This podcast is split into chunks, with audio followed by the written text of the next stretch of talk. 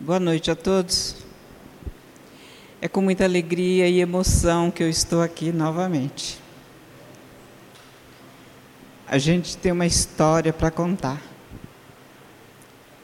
E agradeço a Deus por esse momento especial, quando nós reencontramos corações amigos que falam alto ao nosso coração. E é sempre uma aventura quando nós temos a oportunidade de falar do Evangelho de Jesus.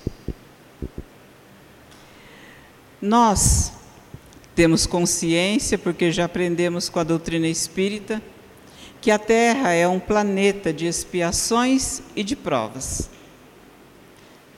Está caminhando para a regeneração, mas nós sabemos também que vai demorar muito tempo para que isso aconteça. Então, como um planeta de expiações e de provas, o sofrimento faz parte da nossa vida. Todos nós que aqui estamos sofremos. Cada um tem um tipo de sofrimento, mas o sofrimento faz parte da vida de cada um de nós. Mas, mesmo sabendo que é um planeta de expiações e de provas, que o sofrimento faz parte da vida de cada um de nós, a gente luta para ser feliz. Nós levantamos de manhã, trabalhamos, lutamos, vamos em busca da tão sonhada felicidade. Mas a felicidade é uma coisa muito relativa, porque para cada pessoa, a felicidade é algo diferente do que é para outra. Porque se eu perguntar para uma pessoa que está desempregada, o que seria felicidade para ela? Ela nos responderia que seria arrumar um emprego.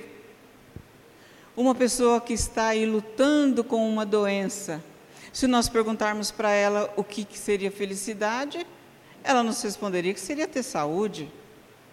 Uma pessoa que paga um aluguel com dificuldade, se perguntarmos para ela, ela nos diria que felicidade seria ter uma casa própria.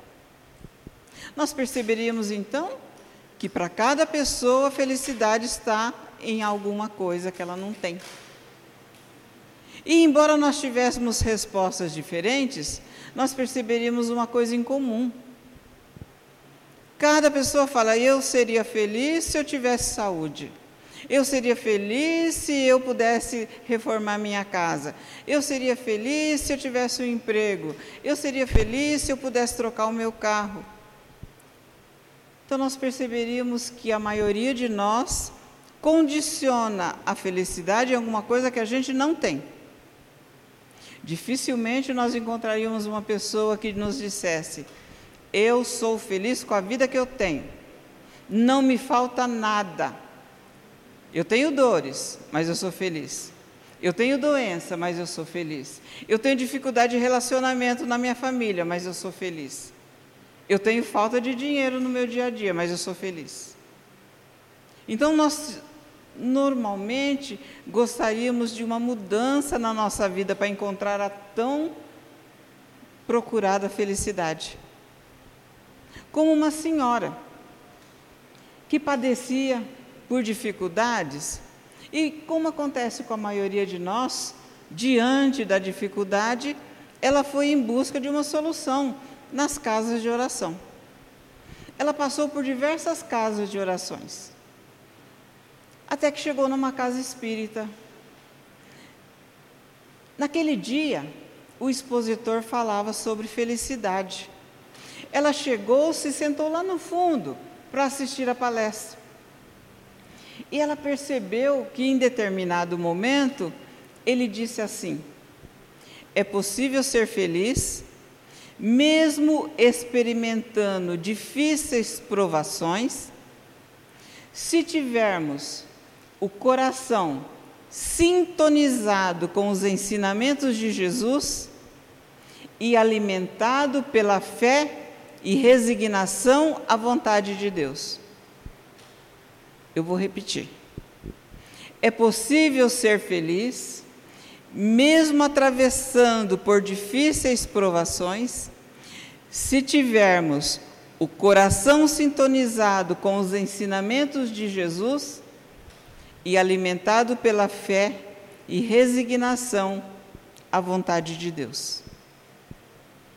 Ela ouviu aquilo e achou estranho, porque, resumindo, ele dizia que era possível ser feliz sofrendo. E aquelas palavras ficaram martelando na, na cabeça dela. Terminou a palestra, ela se dirigiu à sua casa. Chegando lá, ela cuidou dos afazeres que ela tinha de toda a noite e foi se deitar, com aquelas palavras martelando no seu cérebro. Ela dormiu e naquela noite ela foi agraciada com um sonho. Ela sonhou que estava num lugar magnífico, lindo, aonde a natureza era pródiga em beleza. Um gramado verdinho, uma brisa suave, o cantar dos passarinhos, as flores maravilhosas. E ela então acreditou que estava no céu. E ela ainda admirava toda aquela beleza encantada que estava quando ela percebe que lá longe vinha um senhor na sua direção. E como ele estivesse com uma túnica comprida e branca, tinha barbas e cabelos compridos e brancos, ela que se imaginava no céu, acreditou que ele fosse um emissário de Deus ele vem se aproximando, e ela muito ansiosa, já vai ao seu encontro, dobra os joelhos tentando beijar-lhe os pés. E ele suavemente faz com que ela se levante, e ela já ansiosa lhe diz: Senhor, eu estou padecendo muito aqui na terra. O meu pai, depois que teve um derrame cerebral, está preso numa cama e depende de mim para tudo, desde a alimentação até o serviço de higiene mais íntimo. O meu pai, o meu marido, começou a beber e não trabalha mais. E se isso não bastasse, todos os dias eu tenho que sair pela cidade em sua procura, porque se eu não trouxer não trazê-lo para o meu lar de volta, ele dorme nas sarjetas, dorme nas ruas, em qualquer lugar. Meu filho, meu filho padece de problemas mentais. E isso, para o meu coração de mãe, é um espinho muito doloroso. Compadece-te de mim, me ajude. Eu já fui em busca da solução dos meus problemas em diversas casas de oração. Não encontrei nada, não encontrei uma resposta, de forma que acredito que a solução para o meu problema é o suicídio. Aquele senhor, com muita calma, com muita serenidade, lhe diz: Venha comigo. O meu pai está dando uma festa e precisa de você para servir alguns convidados especiais. Ela então se deixa levar, ele toma sua mão e eles vão até um magnífico palacete. Adentram um salão enorme, aonde ela percebe que tinha muita gente diferente entre si, de raças, religiões, vestimentas, todos diferentes. Mas eles tinham alguma coisa em comum. Todos tinham a sua atenção voltada para o prato de comida que estava à sua frente e não percebiam o que se passava ao seu redor. Ela então olha tudo aquilo e lhe diz: apenas uma mesa eu devo servir para encontrar a felicidade? E ele afirma que sim. E ela, então, muito feliz, toma a bandeja, coloca o alimento, coloca o prato, talheres, tudo que era necessário e vai de encontro à mesa que ele indica. Chegando naquela mesa, ela para, porque percebe que ali estavam o seu pai, o seu marido e o seu filho, ansiosos e famintos, esperando por ela para serem alimentados. Ela retorna ao corpo, desperta e percebe que naquela noite ela encontrara uma resposta para o seu sofrimento. Trazendo tudo isso para nós, aqui, para o nosso momento, a pergunta é: qual a mesa que nós devemos servir? Qual a mesa que Deus nos concedeu para que nós servíssemos? Certamente muitos de nós temos ao nosso lado alguém que tem a sua atenção voltada para o prato de comida à sua frente tem a sua atenção voltada para alguma coisa que nos incomoda. E a nós compete servir. Talvez sejamos nós que estamos com a nossa atenção presa a alguma coisa e somos servidos por outros. Nós percebemos através dessa pequena história que Deus não erra de endereço. Nós estamos no lugar certo, na família certa, na cidade certa, na casa espírita certa, com os problemas que nós precisamos. Mas na maioria das vezes nós não estamos satisfeitos. Nós certamente não temos tudo o que queremos, não temos. Mas precisamos aprender a valorizar aquilo que nós temos, aquilo que Deus nos concedeu.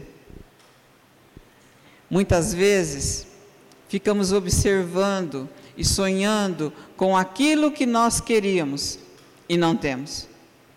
E passamos essa encarnação, seja de 70, 80, 90, agora, graças a Deus, tem muita gente vivendo até 100 anos, aproveitando essa oportunidade. E a gente passa procurando a felicidade, não encontra e perde o tempo. Então nós precisamos ter olhos de ver para aprendermos a amar aquilo que temos. Muitas vezes perdemos tempo.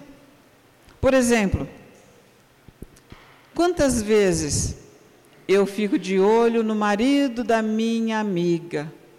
que é tão educado, é tão gentil, é tão simpático. E o meu lá em casa é bruto, é nervoso, grita. E eu acredito que aquele é que é um bom marido. Minha mãe me ensinou que para a gente conhecer uma pessoa, é preciso comer com ela um saco de sal. Mas não é o saquinho de um quilo que hoje nós compramos no mercado, não.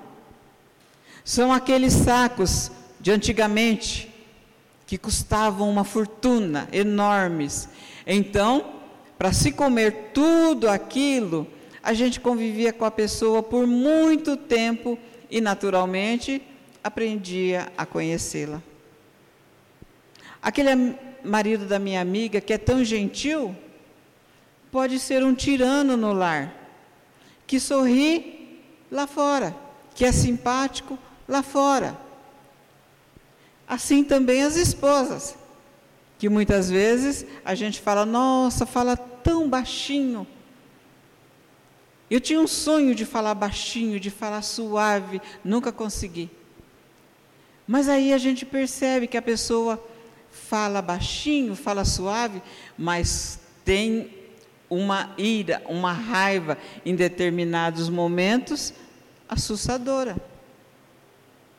Então, o que nos compete é valorizar aquilo que nós temos. Procurando enxergar naquele que convive conosco as qualidades que tem.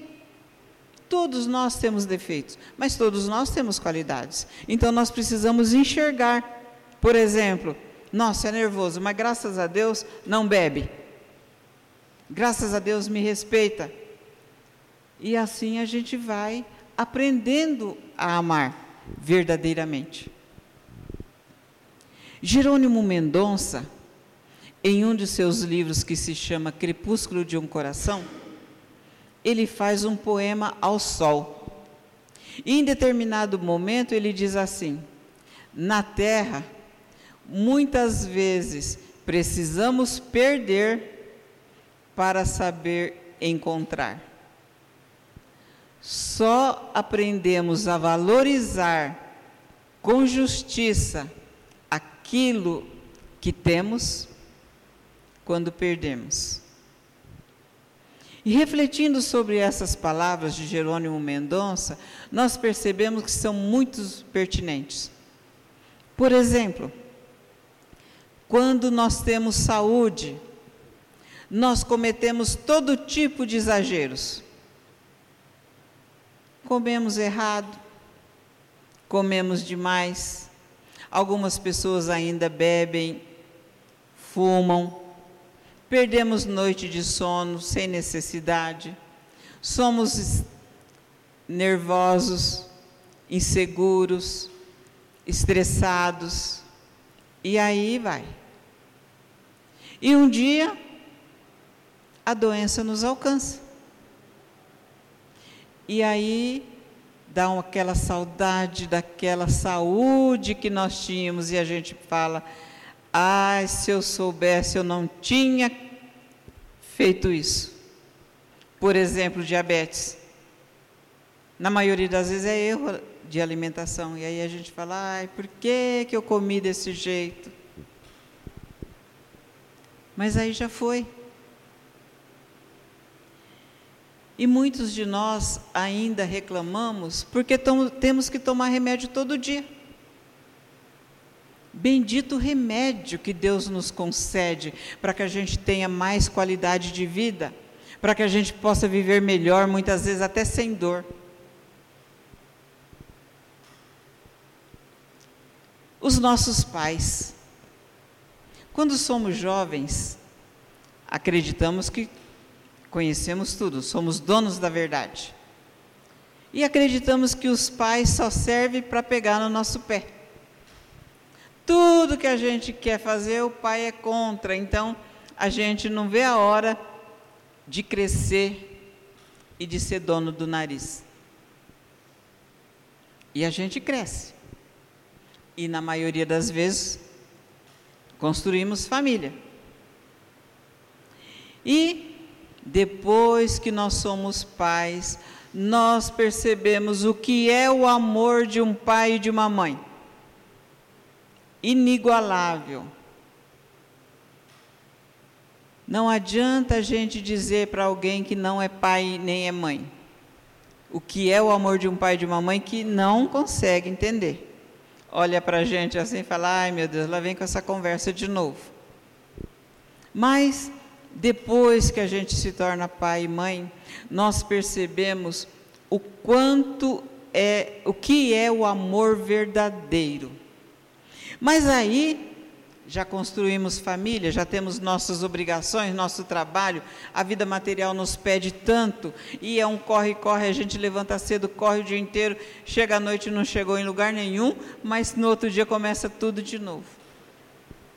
E os nossos pais já envelheceram, estão lá no seu lar, às vezes morando com a gente num quartinho lá. E a gente, se moram com a gente, a gente fala, deixa eles lá no cantinho, é melhor para eles, né? Porque as crianças fazem muito barulho, deixa eles lá que vão ser mais tranquilos, felizes. Às vezes eles estão na casa deles, conseguiram um lar e não depende da gente. E a gente não encontra tempo para visitá-los, porque a vida nos pede muito. É um corre-corre, a gente liga, está tudo bem, está tudo bem, está precisando de alguma coisa? Não, e assim vai a vida. Às vezes, dentro do que nós já aprendemos, a gente até vai lá visitá-los.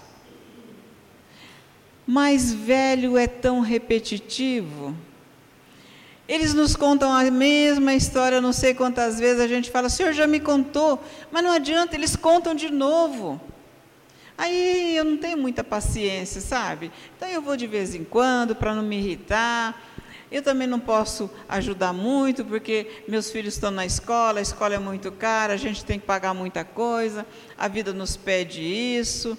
Eu pergunto sempre se eles precisam, eles falam que não, e vai. Oh, às vezes, eu tenho até vontade de dar uma volta de carro com eles, mas colocar um velho dentro de um carro dá um trabalho. Tirar, então, é impossível. Então, eu deixo eles lá no cantinho deles, a vida né, para eles é melhor e a vida passa. E um dia eles se vão, eles retornam à pátria espiritual. E aí dá uma saudade, uma saudade daquela história repetitiva, daquele amor que não nos cobrava nada, daqueles conselhos maravilhosos de quem ama incondicionalmente mas aí já foi. Os nossos filhos, quando são pequenos, a gente não vê a hora deles crescerem para parar de dar trabalho. E eles crescem. E a gente percebe que estava enganado, que o trabalho só aumentou. Mas quando são pequenos, muitas vezes querem a nossa atenção, vem, pega a gente pela, pela roupa, ó oh, pai, mãe, e a gente fala, agora não. Agora é a hora da minha novela. Depois a gente conversa, pelo amor de Deus, justo agora que você vem me dar trabalho. Ou então agora é a hora do jogo do meu time. Esperei a semana inteira, trabalhei a semana inteira, agora você vem me encher o saco? Não, agora não. E eles crescem.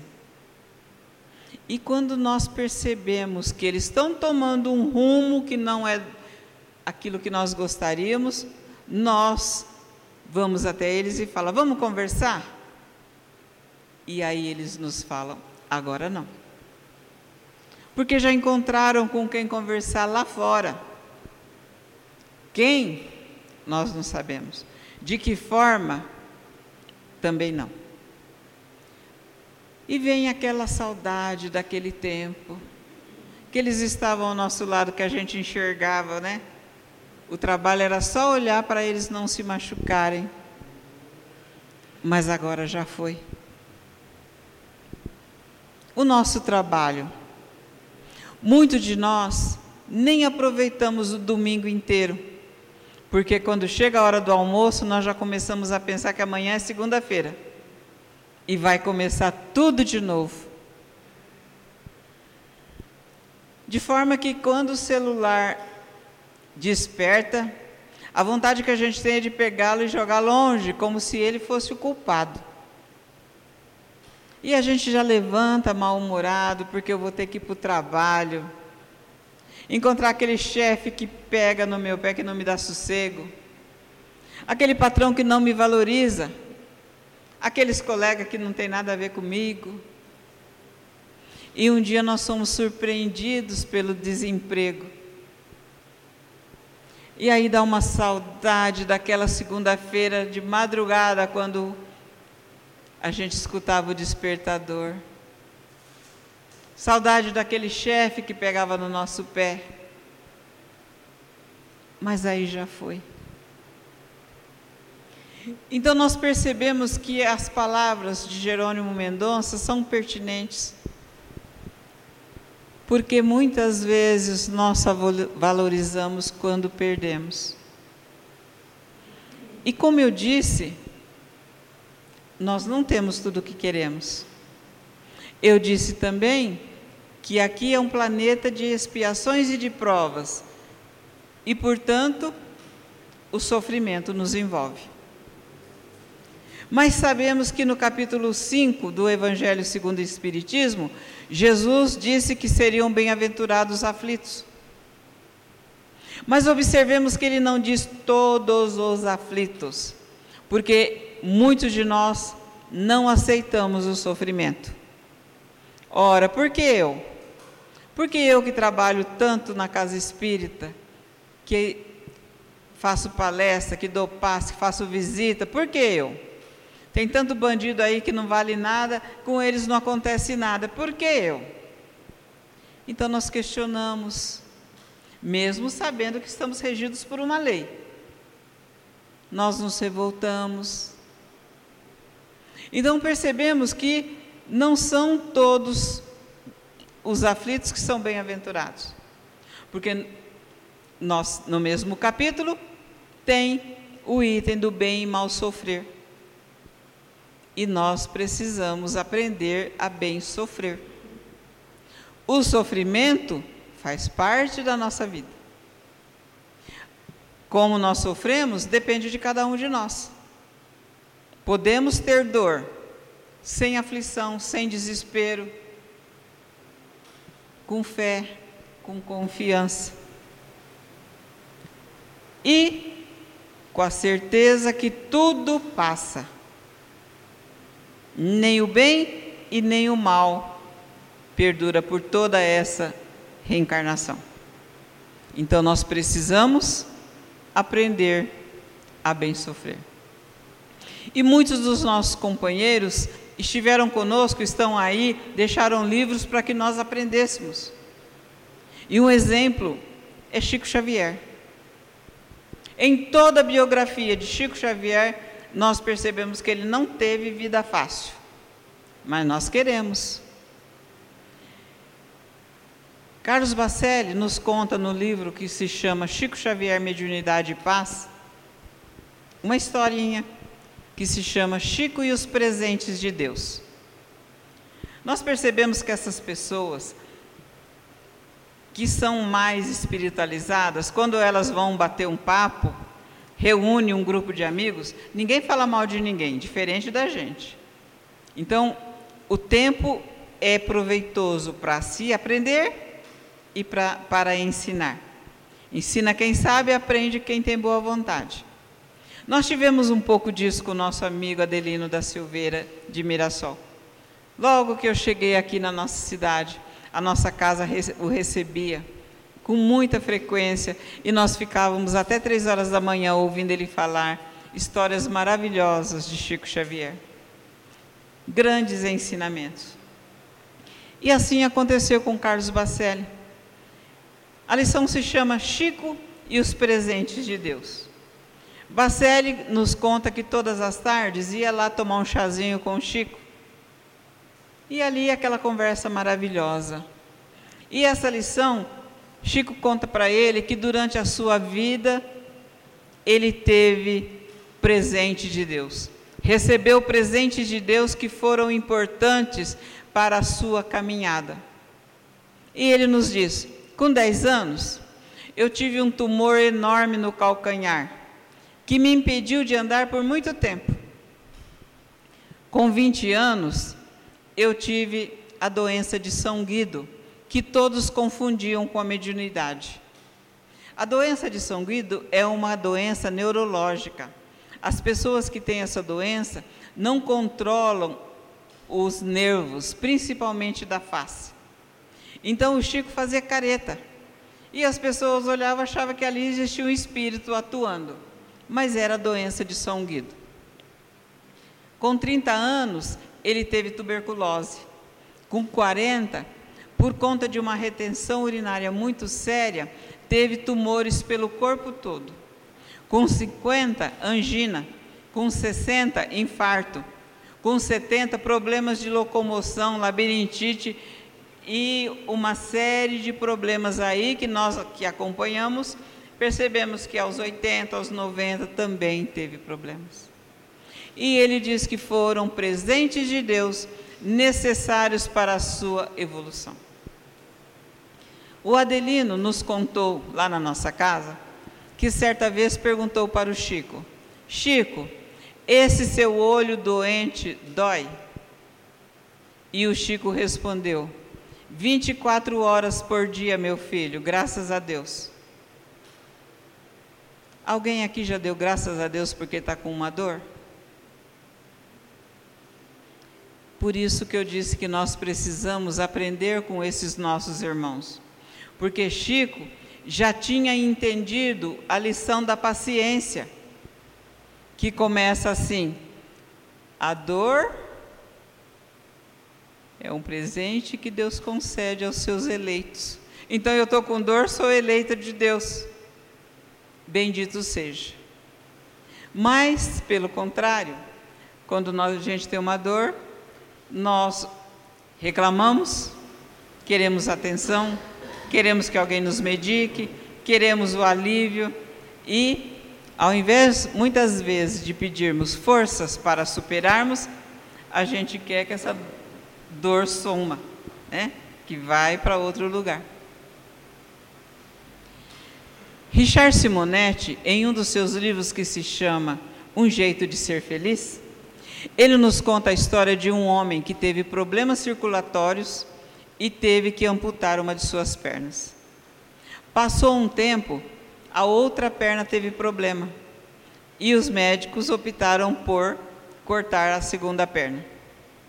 E estavam preocupados com a situação. Então o médico chega no quarto e pergunta: Está tudo bem? E ele responde: Mais ou menos, doutor. Então me diga, o que é que você precisa que eu vou ajudá-lo? E ele responde: Ah, doutor, eu acho que o senhor não vai poder me ajudar, não. Mas me fala, me fala que eu vou fazer o possível. E ele diz: Sabe o que é, doutor? agora que eu não tenho mais as pernas, eu nunca mais vou saber em que pé que está a situação. E Richard Simonetti termina dizendo: as pessoas que riem dos seus problemas são mais felizes. E quando a gente fala de rir dos seus problemas, não podemos nos esquecer de Jerônimo Mendonça. Jerônimo Mendonça, creio que todos nós sabemos, teve uma artrite reumatoide que o levou a ficar paralítico numa maca.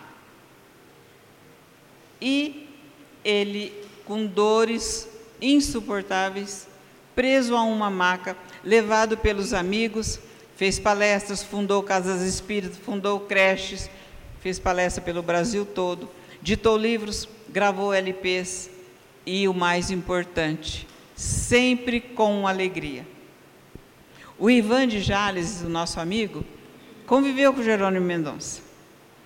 E disse que ele ia visitá-lo, constrangido, né? Porque Jerônimo Mendonça era todo deformado, então você vai olhando assim com aquele cuidado, né? E saía de lá dando risada, porque Jerônimo Mendonça sempre tinha uma boa história para contar. Um dia, Jerônimo Mendonça foi levado pelos amigos acompanhar o enterro de um outro amigo. E como acontecia todas as tardes, isso foi de manhã, à tarde os amigos passaram em sua casa. Chegando lá, cadê Jerônimo Mendonça? A mãe falou: ele saiu com vocês de manhã e não voltou. Tinham-no esquecido no cemitério. Isso já é, era noitinha. Aí saiu todo mundo desesperado, correndo para buscá-lo. Chegou lá, ele estava cantando, esperando que desse por sua falta e fossem buscá-lo. Quando ele ainda enxergava, os amigos o levaram ao cinema. Como ele ia de maca, colocaram a maca num corredor. Uma moça que entrou depois que as luzes estavam apagadas, trombou na maca. E muito nervosa falou: eu não acredito. Se eu vou ao futebol, o aleijado está lá. Se eu vou na praça, o aleijado está lá. Se eu vou numa festa, o aleijado está lá. Agora, até no cinema, Jerônimo Mendonça sorriu e disse: Também você não para em casa? Uma vez, ele foi procurado por um jornalista que lhe disse: Eu lhe dou um minuto para você me dizer o que é felicidade. Ele poderia dizer: Meu filho, a felicidade não é nesse mundo. Ele poderia dizer: Felicidade é fazer o bem. Felicidade é colocar a cabeça no travesseiro e ter a consciência tranquila. Mas ele tinha um minuto. Então, ele disse: Felicidade para mim que estou há tanto tempo deitado de costas, felicidade seria poder deitar um pouquinho de bruços. E nós podemos. Nós podemos andar, falar, ouvir, caminhar. Estamos aqui, a maioria de nós, com as próprias pernas tranquilo e reclamamos. Então, que nós saibamos valorizar mais essa vida abençoada que nós temos, de sofrimento, que todos nós temos, seja de relacionamento no nosso lar, seja de falta de dinheiro, seja de desemprego, seja de doença, de dor, seja o que for, todos nós temos sofrimento. Mas confiemos que, como já foi dito, Deus não erra de endereço. Estamos no melhor lugar que nós precisamos. E que Ele nos abençoe.